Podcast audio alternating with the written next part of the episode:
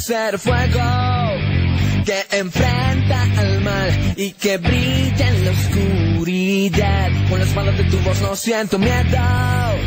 Voy matando el dolor y sembrando el amor. Oh yeah. Si la vida es un instante, just love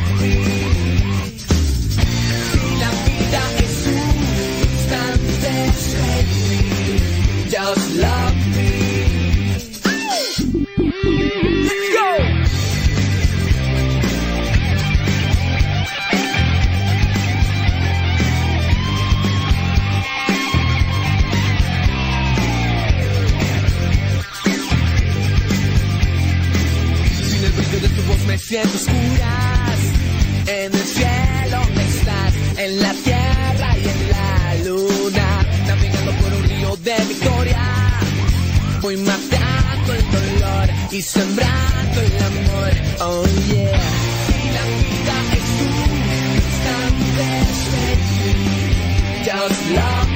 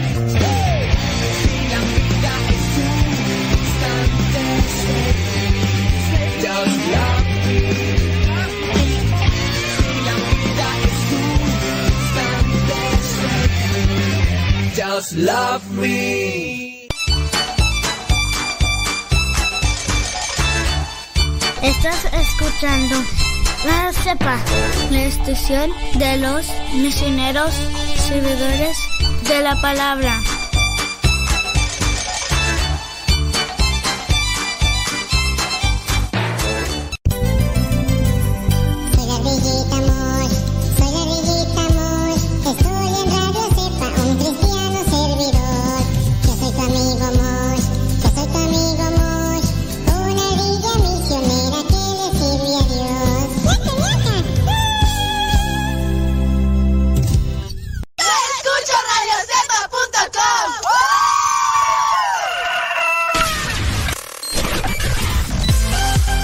Nuestras publicaciones de Facebook para que más personas conozcan Radio Cepa, una radio que forma e informa.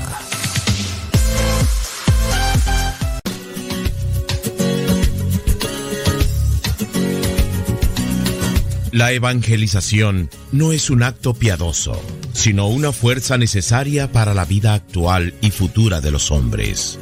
Te invitamos pues desde ya a escuchar el programa Evangelizar sin tregua de los misioneros servidores de la palabra. Comenzamos.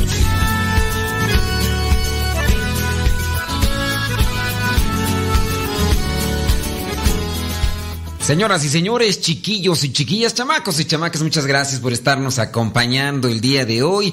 Aquí su servidor y amigo, el padre Modesto Lule, de los misioneros servidores de la palabra. Muchas gracias por estarnos acompañando. Le mandamos un saludo a todos ustedes que nos están escuchando en cualquier parte del mundo. Un saludo a todos ustedes que nos escuchan allá en Venezuela. Y déjenme decirles que, pues bueno, de antemano pido una, pues no disculpa, sino que pido comprensión.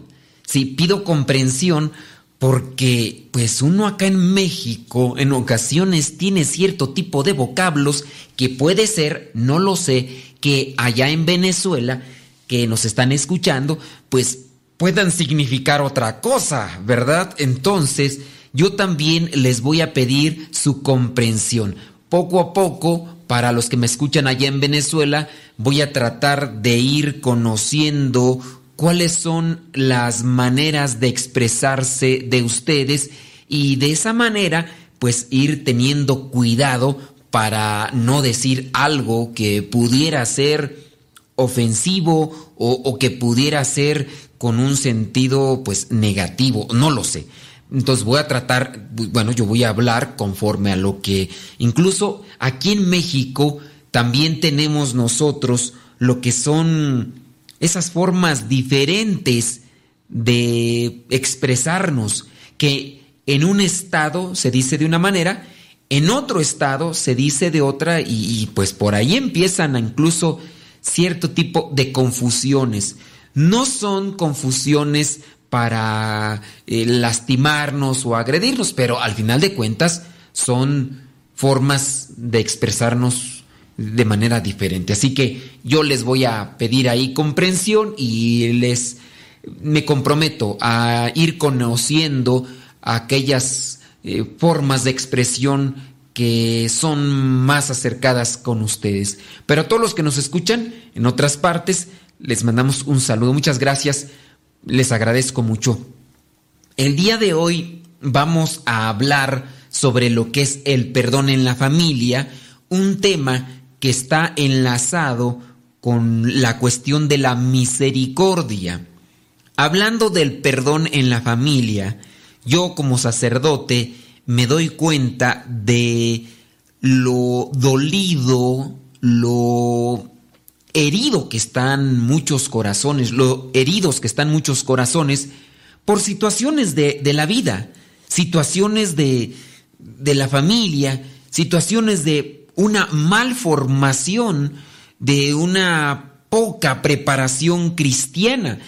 Y también cuando uno tiene poca preparación cristiana, encuentra uno que ciertamente nos equivocamos, incluso hasta en el trato a los demás.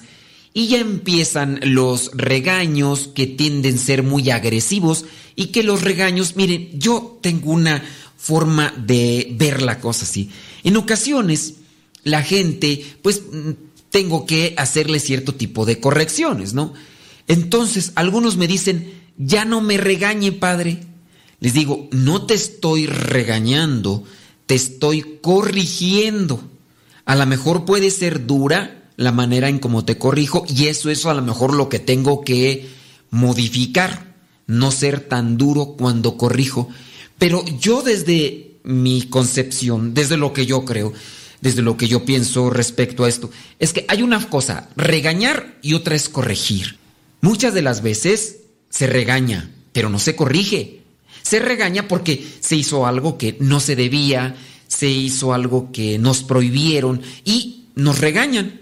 Puede ser, por ejemplo, la mamá o el papá que nos dijo, me llegas aquí temprano en la noche, me llegas aquí temprano, porque bueno, los papás tienen cuidado de sus hijos, dicen, me llegas aquí temprano en la noche. Y a lo mejor yo llegué tarde. Y entonces, eh, cuando yo llegué, me empezaron a regañar. Y quizá a lo mejor mi papá, como en aquella ocasión, yo recuerdo, yo recuerdo que me decía mi papá y mi mamá, aquí se llega a las nueve de la noche. Y entonces un día yo llegué como a las nueve y media, pues válgame Dios cuando llegué, mi papá estaba detrás de la puerta y nomás escuché cómo se quitó el cinto, el cinturón, se lo sacó y me dijo, y ni corras porque te va peor. No, pues con esa ocasión me dio mi merecido, pero ya me lo había advertido, ¿no? Y te dije que no te fueras y sas, Podemos entender eso como un regaño. cuando solamente está pues un llamado de atención a lo que hicimos mal o a lo que no hicimos.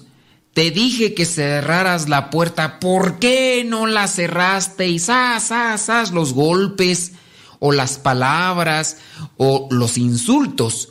Y eso podemos llamarlo como regaño.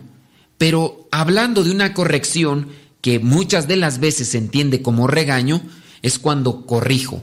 Yo veo algo que está mal, alguna situación que está equivocada, y le digo, no vuelvas a decir así. Ejemplo, cuando en ocasiones en las redes sociales escriben con Dios con D minúscula. Y yo les digo a las personas, digo, no es correcto que escribas Dios con D minúscula, porque cuando tú escribes con D minúscula, lo que estás haciendo es referirte a un ídolo. Hablando de Dios, el Dios en que creemos nosotros, cuando nosotros nos referimos a Dios tenemos que escribir con mayúscula la primera letra de la palabra, porque es Dios es un nombre propio.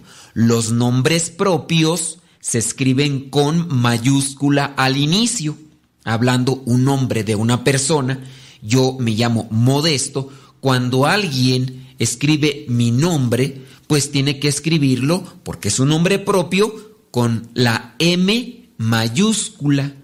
Cuando dicen ese hombre es muy modesto, ahí no se habla de un nombre propio, ahí se habla de un calificativo, de un adjetivo, de un adjetivo que califica y dice modesto, es sencillo el hombre. A lo mejor yo no lo soy tanto, ¿verdad? A lo mejor yo no, o a lo mejor no soy nada de modesto, pero cuando yo hago esa corrección, Dios con D mayúscula, porque nos referimos a Dios con nombre propio, Dios.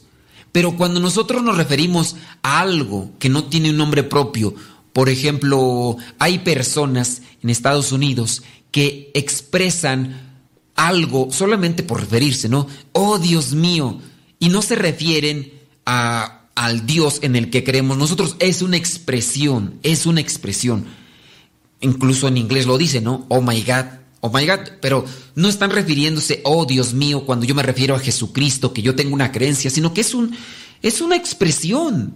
Entonces, cuando ve uno los subtítulos, uno por eso ve, oh Dios mío, ¿no? Y encontramos que Dios es con D minúscula. Viene pues entonces que yo hago una corrección. Ya por favor no escriban en las redes sociales eh, Dios con D minúscula, a menos que te estés refiriendo a un ídolo. Ah, bueno, si te estás refiriendo a un ídolo, entonces sí escribes con D minúscula. Ahí yo estoy haciendo una corrección. Y algunas personas me han dicho, Padre, no me regañe, soy ignorante, no, no conozco mucho de esto. Y miren, no es que yo lo regañe. Aquí lo que yo estoy haciendo es corregir corregir. Y yo también pues tengo que expresarles, yo también soy muy ignorante, muy ignorante.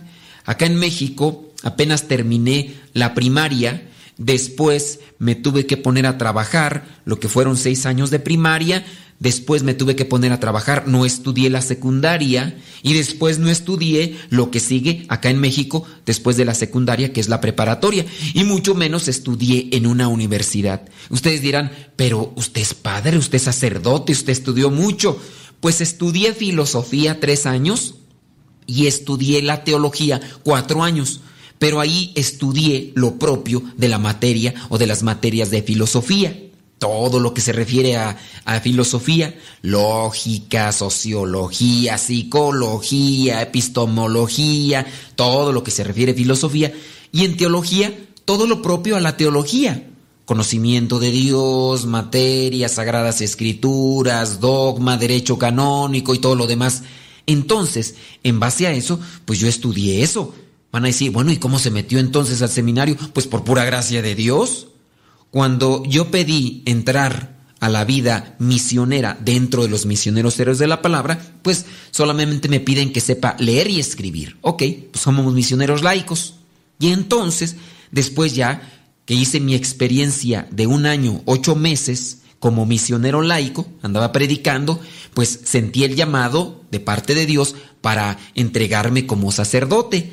Y viene el momento entonces en el que yo hago la solicitud dentro del mismo instituto para ser sacerdote. Y entonces, ¿qué necesito? Pues lo que necesito es el certificado de la secundaria, pero no lo tengo. Bueno, pues hay una forma de estudiarlo acá en México que es la forma, como se le llama, sistema abierto. Tú estudias por tu cuenta y después presentas unos exámenes. Pues así le hice. Y pues muchos estudian tres años de secundaria y yo estudié lo que pude, unos cuantos meses, medio dormido y no porque estaba haciendo apostolado, y después presenté, el día lunes presenté primer año, después el día martes presenté segundo año y en una hora y media lo presenté cada examen.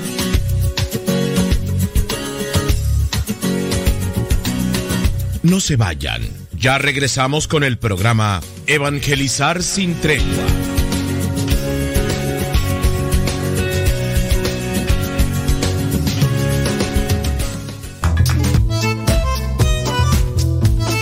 Si tienes preguntas para el programa, ve a la página de Facebook Programa Evangelizar sin tregua y ahí déjanos tu pregunta y también ten paciencia para que podamos responder. Recuerda, la página se llama Evangelizar sin tregua. Programa Evangelizar sin tregua. Así se llama la página, Programa Evangelizar sin tregua y ahí déjanos tu pregunta y vamos a responderte aquí en el programa.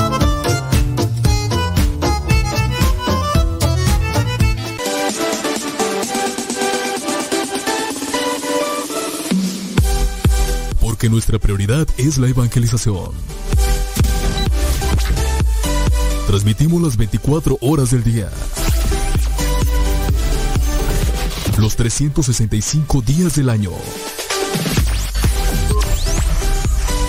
Llegando hasta tus oídos en las diversas plataformas digitales. Sigue en sintonía de Radio Cepa, una radio que forma e informa.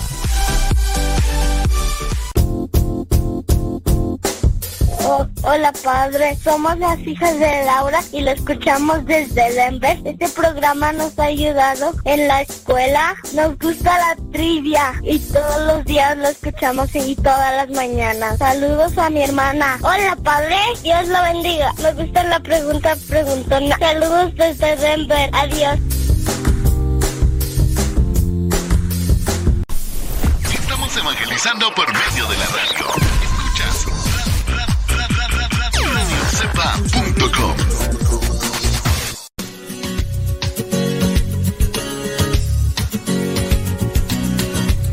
Ya regresamos a tu programa Evangelizar sin tregua.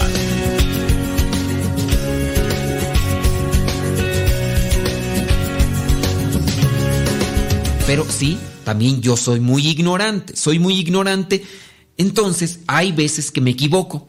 Y en relación a esto, yo cuando corrijo, cuando corrijo a una persona, muchas de las veces me dicen, padre, no me regañe, no, no, no te estoy regañando.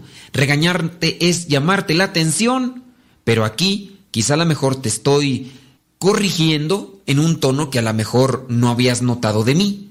Entonces, es necesario, es muy necesario ir identificando todo lo que son estos elementos para también saber cómo están corrigiendo los papás o si están regañando con el tema. Espero que no se me haya, no, se me perdieron. Yo espero que no se me hayan perdido. El tema, vamos a hablar sobre el perdón, el perdón en la familia ya que, como mencioné al inicio, muchas personas están con un cierto tipo de rencor hacia sus padres porque les llamaban la atención, porque quizá a lo mejor los corrigieron y muchos se encuentran con ese tipo de dolor. Vamos a hablar sobre el perdón en la familia. Si usted es primera vez que nos escucha, pues espero que no que no se me distraiga mucho. Vamos a tratar de ir también presentando a lo que son algunos ejemplos familiares para ir haciendo una mejor una mejor referencia al respecto a esto. Y también, pues si usted nos escucha por primera vez y dice que hablo muy rápido, pues también yo esperaría que nos diera a conocer su punto de vista. Hablando sobre lo que es el perdón en la familia, retomaba pues que como sacerdote, como guía espiritual, no necesariamente voy a hablar de las confesiones, sino que voy a hablar de esa ayuda espiritual que presento de manera virtual o de manera personal. La persona viene y me quiere, pues me quiere, presentar una situación para pedirme un consejo y me dice, padre, ¿qué hago ante esta situación? Me siento muy mal, hay algo que no puedo perdonar de mi papá y todo. Y a veces son consejos, no es confesión. Mi papá hizo esto, esto, esto y esto y le guardo mucho rencor. ¿Qué tengo que hacer para perdonarlo? Y hay muchas personas que guardan rencor a sus papás y que cuando llegan momentos de necesidad, lo que hacen es llevarlo a un asilo, llevarlo a un asilo y ahí dejarlo. Y entonces los hijos ya no van a verlo. Con eso, aunque no se lo digan a sus papás, que les guardan rencor, con sus acciones les están diciendo que hay un cierto tipo de sentimiento que no es grato. Todavía, cuando viene una situación agradable, ahí sí ya uno puede decir, aquí lo que pasa es que, pues bueno, eh, no hay espacio o no hay dinero o no sé, pero muchas de las veces con hacer estas acciones, lo que se refleja es que no hay un sentimiento grato respecto a los papás, ya sea papá o mamá. Para comprender lo que es la misericordia divina, hay que comenzar por entender lo que es la familia, porque la familia es el mejor modelo que tenemos para hablar de ella y al mismo tiempo es la figura del padre. Lamentablemente, en la actualidad se tiende mucho a querer ya desunir a las familias. De hecho, se está queriendo eh, extraviar, esconder la terminología de la familia. En un futuro no sabemos cómo vaya a caminar todo, pero así como se están haciendo este tipo de movimientos donde el concepto de familia ya no es familia, no sé cómo llamarlo, pero quitar a la mujer o quitar al hombre y querer hacer agrupaciones sociales con idea de querer suplantar la familia, pues es erróneo. De hecho, dentro del plan de Dios, lo que es la familia, el matrimonio, viene a ser creado por Dios para sustentar a lo que sería la humanidad.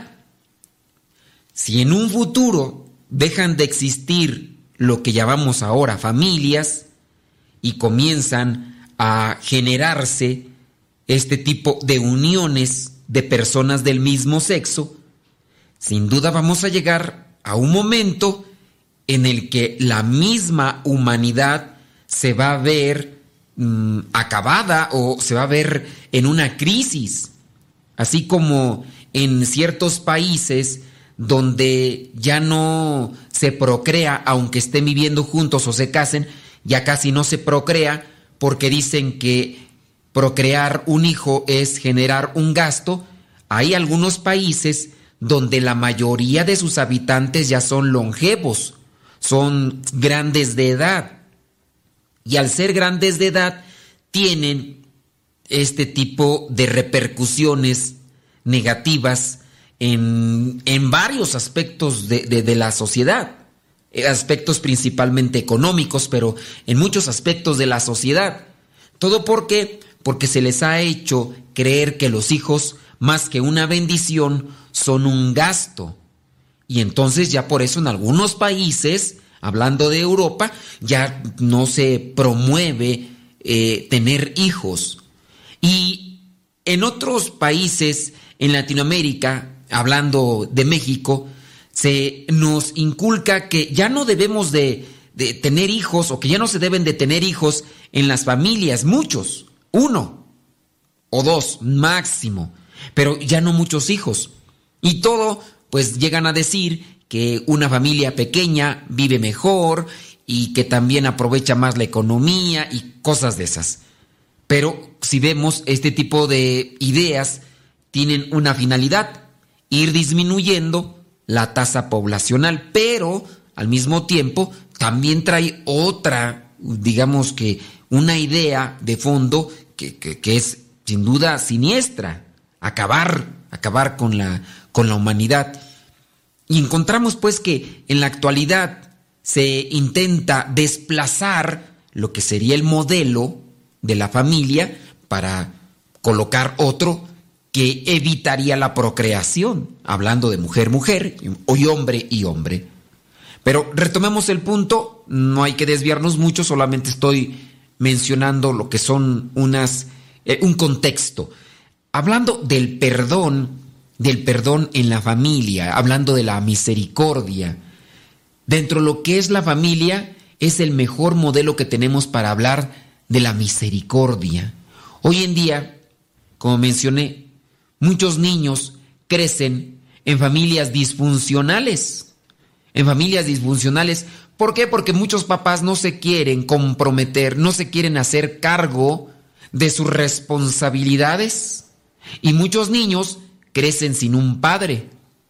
Pero tengámoslo presente, si queremos hablar de la misericordia, para vivir la misericordia hay que rehabilitar esta figura para que se comprenda, para que se comprenda lo que es la misericordia. Un, digamos que una de las parábolas que se encuentra en la Biblia con referencia a la misericordia es la del hijo pródigo si aquel hijo pródigo no hubiera tenido una figura como la del padre que presenta la parábola, el hijo no hubiera querido regresar con el padre porque simplemente no iba a apreciar, no iba a valorar las cosas que tenía con él. Y se hubiera quedado allá sumergido en el vicio, sumergido en el pecado, sumergido en la pobreza. Pero dentro de lo que es la parábola del hijo pródigo, encontramos, digamos, la mejor forma de la misericordia. Esta parábola del hijo pródigo es la parábola de la misericordia por excelencia. Trátame como a uno de tus jornaleros, le dice el hijo a su padre. Lo único que quiere es pan para saciar su hambre. Pero el padre no le da lo mínimo, sino que lo restituye a su dignidad original. Ahí es donde encontramos la misericordia de Dios para con nosotros. Dios no solamente nos va a dar esa paz, sino que nos va a dar, regresar nuestra dignidad. Eso siempre y cuando nosotros lo tengamos. Pero vámonos nuevamente al punto el perdón en la familia. Hablando de lo que es este primer paso para vivir la misericordia, donde necesitamos una familia, algo que nos forme para esta característica, hay que restablecer entonces una relación familiar. Si en la familia no se siembra el perdón, la reconciliación, pues no va a haber, no va a haber entonces misericordia. Si hay un hermano o un primo con el que se ha creado un conflicto, una distancia, es momento de restablecer esa cercanía. Que no dejemos llevarnos por el coraje, por el odio. Porque si somos capaces de crear un distanciamiento con lo que es un familiar cercano, primo, hermano o sobrino o un, tío o una tía, no sé. Si somos capaces de crear estas distancias con ellos, pues sin duda las vamos a crear con las demás personas. Miren, cuando nosotros tratamos de restablecer estas heridas, al mismo tiempo estamos reintegrándonos de lo que se nos ha perdido en el momento del conflicto, que es el amor. No se vayan. Ya regresamos con el programa Evangelizar sin tregua.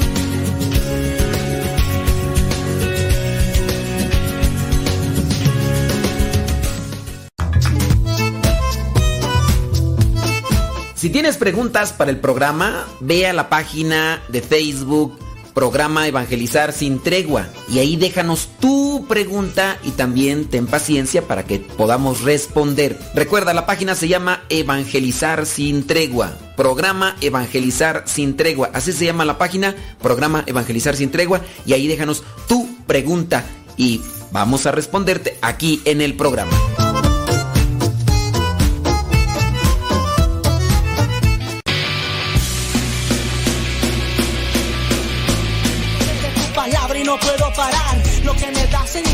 Lo puedo hallar. Amor, mi alma respira meditación. Cada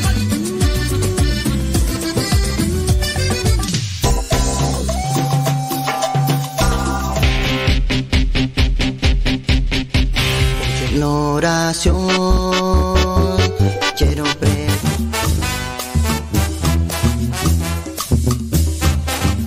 Más géneros de música católica aquí en radiocepa.com, la estación por internet de los misioneros servidores de la palabra.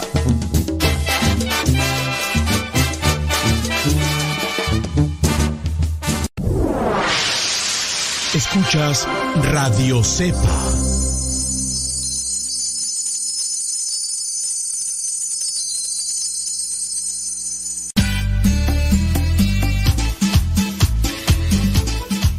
Buzón de voz de Radio Cepa al número de California, área 323 247 7104. Habla y deja tu mensaje. Di tu nombre donde nos escuchas y tu mensaje. Recuerda el número es de California, área 323 247 7104 247 7104 área 3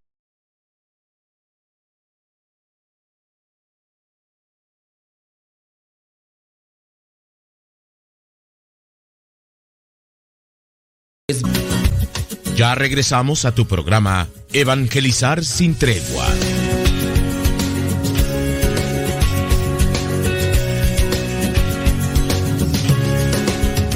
Y, y, es que dar y recibir perdón es la expresión máxima de la misericordia hablando en Dios Padre. El rencor es un veneno que va circulando por nuestras venas y nos corrompe. Por el contrario, el perdón, podemos llamarlo así, es la virtud que predispone a la persona para vivir en la misericordia de Dios.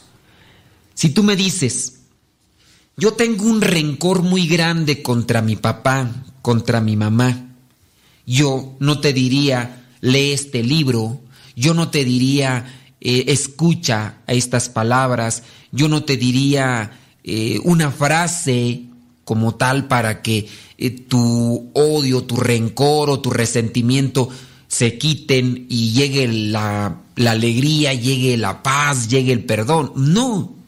¿Sabes qué te diría yo? Y yo les he dicho a estas personas que vienen con ese corazón herido por los, las situaciones del pasado. Lo que les digo, acércate más a Dios para que experimentes el amor para que experimentes su paz, para que experimentes su gracia. Dios, poco a poco, si lo dejas entrar en tu vida, te irá sanando. Si dejas entrar poco a poco a Dios en tu vida, irá sanando. Y entonces, al ir sanando, tú también vas a ir perdonando. ¿Y cómo le vas a hacer para ir teniendo una experiencia con Dios? Sencillito. Simplemente acércate al sacramento de la confesión. Si tú me preguntas a mí, cada que te debes de confesar, yo diría cada mes. Si algunos me dicen, pero es que no peco tan gravemente, pero es que si te acercas al sacramento de la confesión cada mes, tendrás oportunidad de reflexionar siempre y cuando hagas un buen examen de conciencia, que confieses tus pecados, no que confieses las cosas malas que te han hecho los demás. Porque si confiesas las cosas malas que te han hecho los demás, pues entonces no son tus pecados, son los pecados de los otros. Para esto hay que hacer un examen de conciencia y tratar de encontrar las cosas en las que nosotros fallamos. Cosas como, por ejemplo, malas palabras, malas acciones, malos pensamientos. Si nosotros hacemos un examen de conciencia, nos daremos cuenta que hay malos pensamientos. Y no solamente estoy hablando de malos pensamientos en cuestión de lujuria, que es la mayoría que, que inmediatamente remite a eso. Malos pensamientos, lujuria. No, no estoy hablando solamente de la lujuria. Malos pensamientos es también desearle algo malo a los demás, pensar en situaciones trágicas contra los demás, pensar con odio, con coraje, con resentimiento. Esos son malos pensamientos. ¿Y quién no? Incluso cuando se enoja o se disgusta con una persona, incluso será capaz de desearle lo peor. Hablando el caso de los que se desean hasta la muerte, que se desean que, que les pasen las catástrofes más grandes de, de la vida. Y ese es un mal pensamiento. Pero muchos, en ocasiones, no pensamos que eso sea malo. Todos lo tienen. Una persona me decía, malas palabras, todo el mundo las dice, padre. Me acuerdo yo de un señor ya grande de edad que lo acercaron a mí y lo acercaron para que se confesara. La cuestión es que él no, él no reconocía sus pecados. Y cuando yo le pregunté que cuánto tiempo tenía sin confesarse, pues tenía muchísimo tiempo sin confesarse. Y entonces cuando yo le pregunté sus pecados, pues me dijo, pues no tengo. ¿Y cómo no va a tener, Señor? Dice, pues pues ahí me dijo unas cuantas cosas. Y ya después yo tuve que cuestionarlo. Dije, en todo este tiempo que tiene sin confesarse, usted no ha dicho malas palabras y me revira la respuesta. Me responde, Padre, ¿y quién no las dice? ¿Y quién no las dice? Y yo digo, pues yo no las digo. Y en ocasiones cuando las digo, me voy y me confieso. Ah, pero pues usted. Pero ¿quién no las dice? Es que aquí no vamos a, valorar a los demás, vamos a valorarnos nosotros. Entonces, dice malas palabras, no, pues ¿quién no las dice? Malos pensamientos, ¿quién no los tiene? Oh, pues si solamente estamos queriéndonos equiparar con los demás, pues no vamos a hacer un buen examen de conciencia. Y entonces no vamos a decir nuestros pecados, no vamos a reconocer nuestros defectos, y si no reconocemos nuestros defectos, no habrá posibilidad de hacer una reparación en nuestra vida. Si tú no reconoces tus defectos, ¿cómo vas a reparar tu vida? Es como tu casa, ¿no? Si tú no reconoces que en tu casa hay desperfectos, hay daños, hay situaciones... Estoy hablando de la casa material, ¿eh? Si tú no reconoces que en tu casa hay una falla, entonces en esa casa pues hay que reconstruir la falla que tenemos. ¿Qué tenemos? Pues a lo mejor este, hay una gotera pues ahí está el, no sé, hay una gotera, entonces tienes que reparar la gotera. Si no reconoces que hay una gotera, pues ahí se va a estar, estar tirando el agua. O digamos que eh, se hizo un hoyo en el techo. Pues tienes que reconocer que se hizo un hoyo en el techo y tienes que repararlo. Si no reconoces que está el hoyo en el techo o simplemente no le tomas importancia, pues ahí va a estar. Veía yo una película donde unas personas estaban viviendo en una casa y tenía un hueco la casa y ahí entraba el agua, entraban las aves y todo, y nadie hacía absolutamente nada por hacer una reparación. Pues muchas de las veces nosotros así estamos, que no reconocemos lo que son nuestras faltas, o cuando vamos a la confesión solamente decimos las cosas, pero no las aceptamos y no las reparamos. Es importante entonces reconocer nuestras faltas para después repararlas y que comience una modificación en nuestras vidas.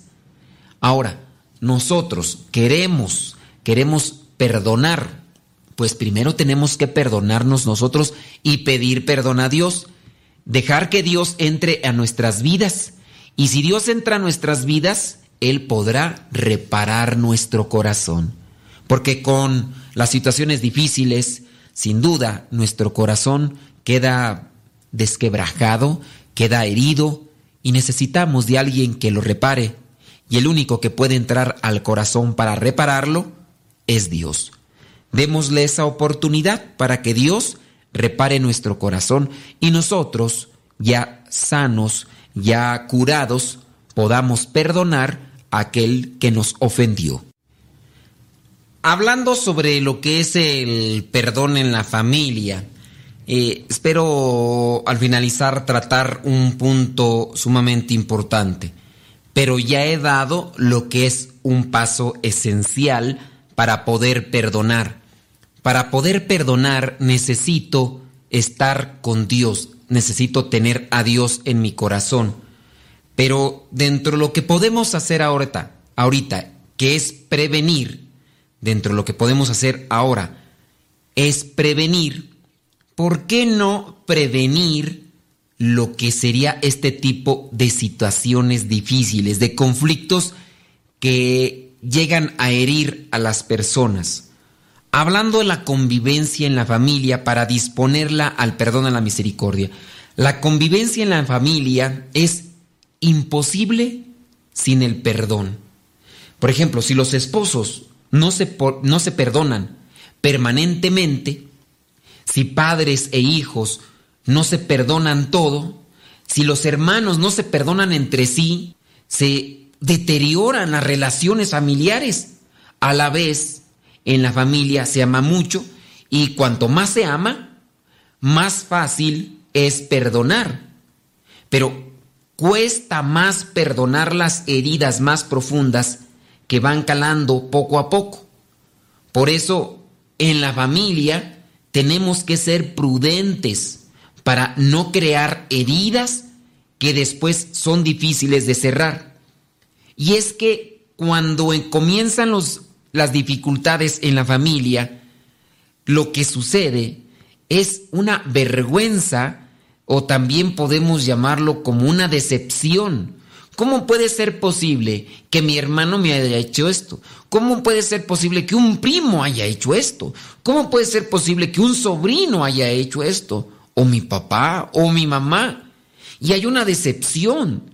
Y esa decepción incluso nos lleva a distanciarnos más, que a la vez nos pone en una situación difícil para podernos reconciliar. Entonces, por eso es muy necesario evitar situaciones de conflicto que estén causando heridas. Pero remarco, si, si, uno no tiene a Dios en el corazón, entonces uno estará provocando heridas incluso hasta sin darse cuenta, sin darse cuenta. Perdonar, hay que tenerlo bien presente, no significa que ya olvidé la ofensa que me han causado sobre todo cuando es una ofensa grave. Miren, lo importante es ir haciendo un camino para que poco a poco se vaya recordando, pero sin dolor. Recordar sin dolor, que eso sería lo que se tiene que hacer para perdonar. Ya te perdoné, recuerdo lo que me hiciste, pero ya no me haces sufrir como antes. Recuerdo lo que me hiciste, pero ya no siento esa repugnancia hacia ti, ya no siento ese coraje por todo lo que me hiciste. ¿Sí? Recuerdo, pero sin dolor. Es decir, no tengo un rencor, que eso es lo que muchos, muchas personas guardan en su corazón, rencor. Me hicieron esto, me dijeron esto, me hizo esto. Situaciones sí, sin duda graves.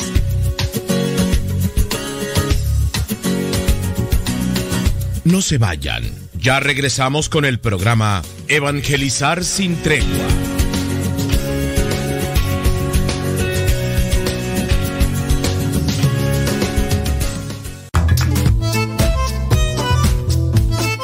Si tienes preguntas para el programa, ve a la página de Facebook programa Evangelizar sin tregua. Y ahí déjanos tu pregunta y también ten paciencia para que podamos responder. Recuerda, la página se llama Evangelizar sin tregua. Programa Evangelizar sin tregua. Así se llama la página, programa Evangelizar sin tregua. Y ahí déjanos tu pregunta y vamos a responderte aquí en el programa.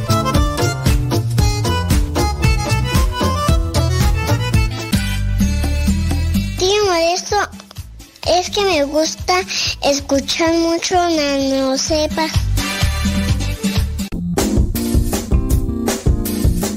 Mamá, ¿por qué estás tan feliz? Ah, pues porque estoy escuchando Radio Cepa. Es una estación de radio que ilumina mi vida y nos pone contentos y felices. Yo quiero escuchar Radio Cepa, ¿cómo le puedo hacer? Ah, pues mira, ahí en tu celular le pones en la Play Store, descargas esa aplicación de Radio Cepa, ahí lo vas a escuchar. radiocepa.com radiocepa.com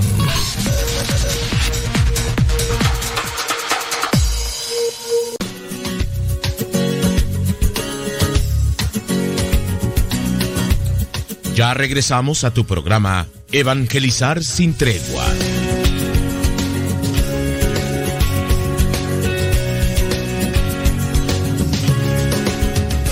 Recuerdo el caso de una familia que allá de, mi rancho, que pues bueno, el papá, el papá castigaba muy fuerte a sus hijos.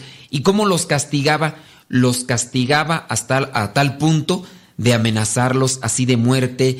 El señor era soldador y dice que cuando se enojaba prendía el soplete. Terapias y todo. Se saca lo que está infectado.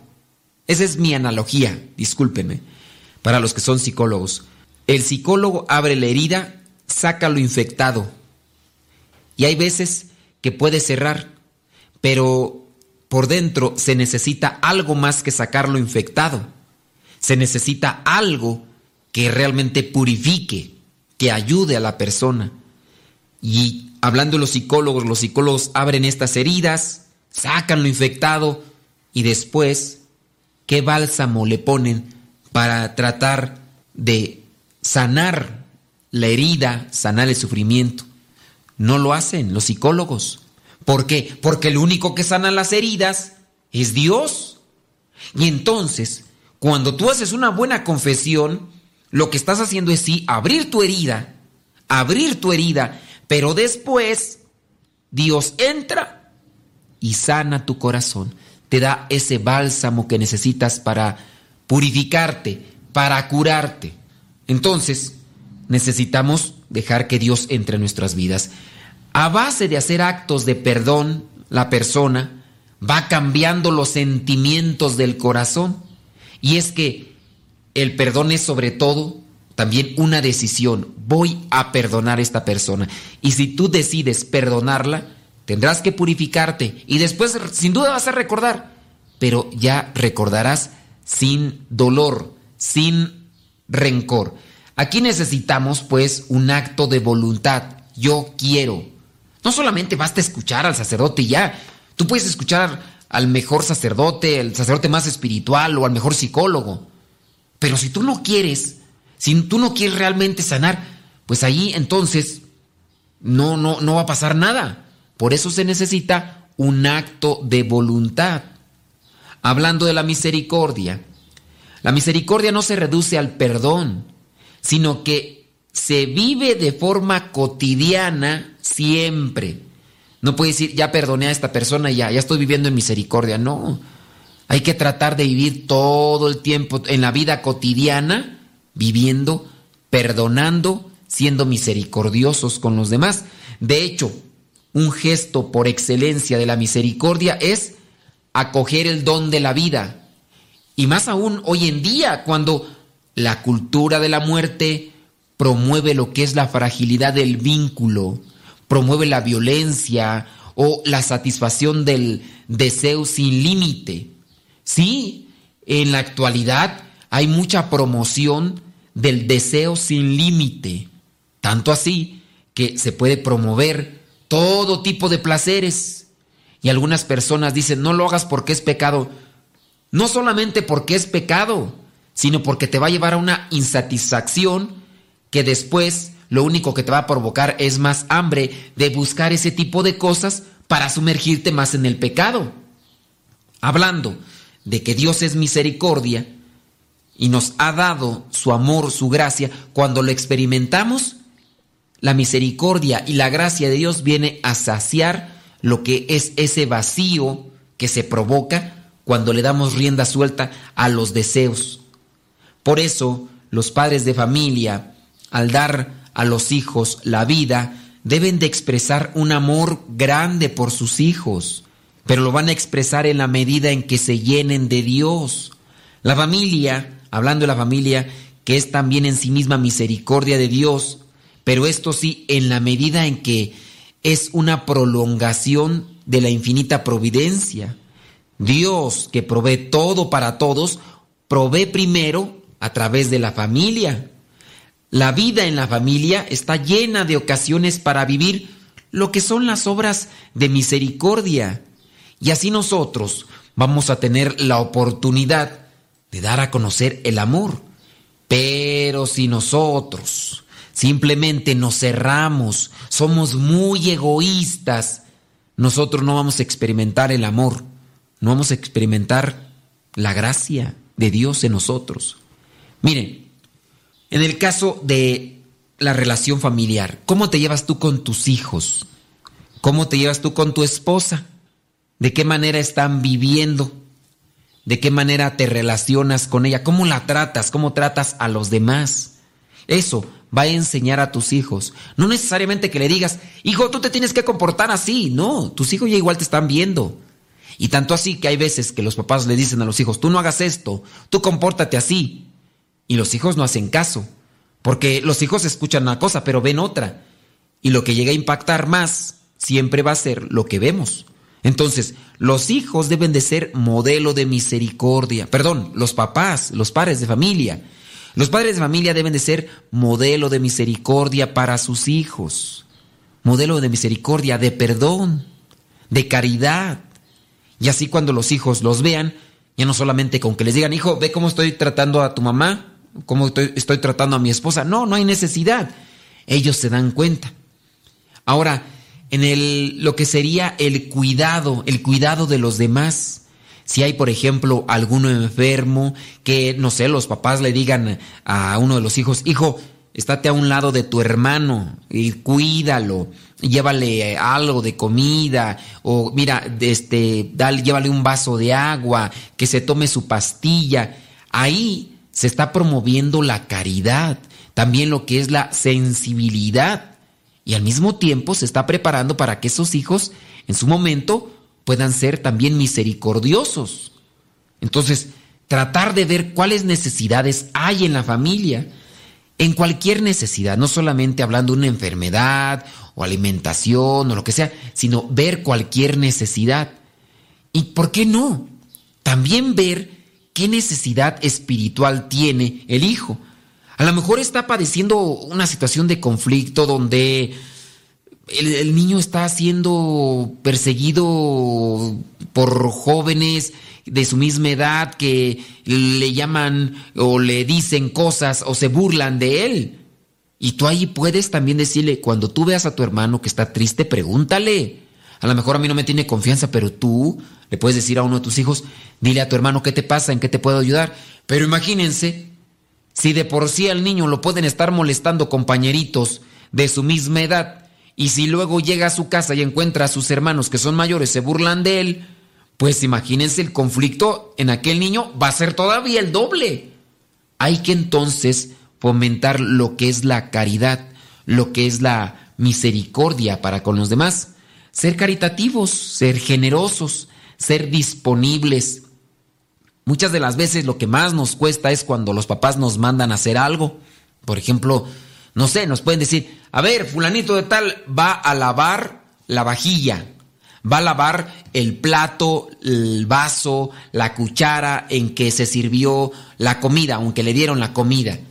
Bueno, pues ya no solamente, ya no solamente de, dejarlo a que la mamá lo lave o la, la hija lo lave, sino también decirle, a ver, fulanito de tal, vas a lavar tu plato, tu vajilla, tu losa, como le llamen en el lugar donde estés.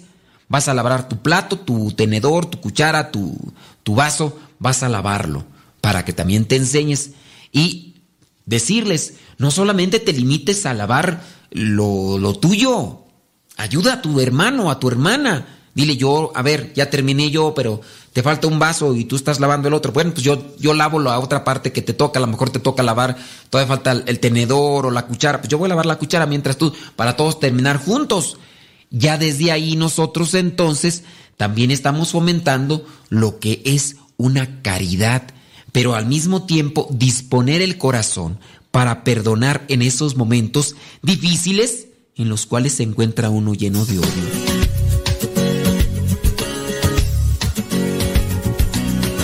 Por ahora, el tiempo se ha agotado, pero te esperamos en la próxima, en el programa Evangelizar sin tregua. Misionero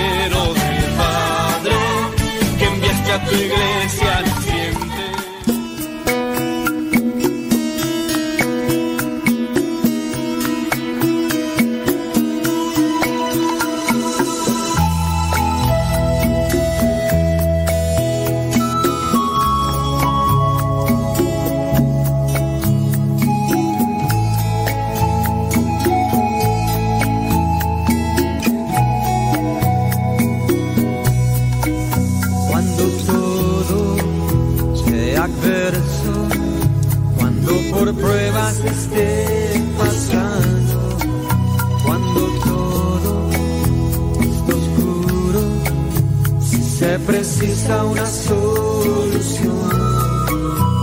Sé que puedo confiar solamente en ti. Tú nunca me has fallado.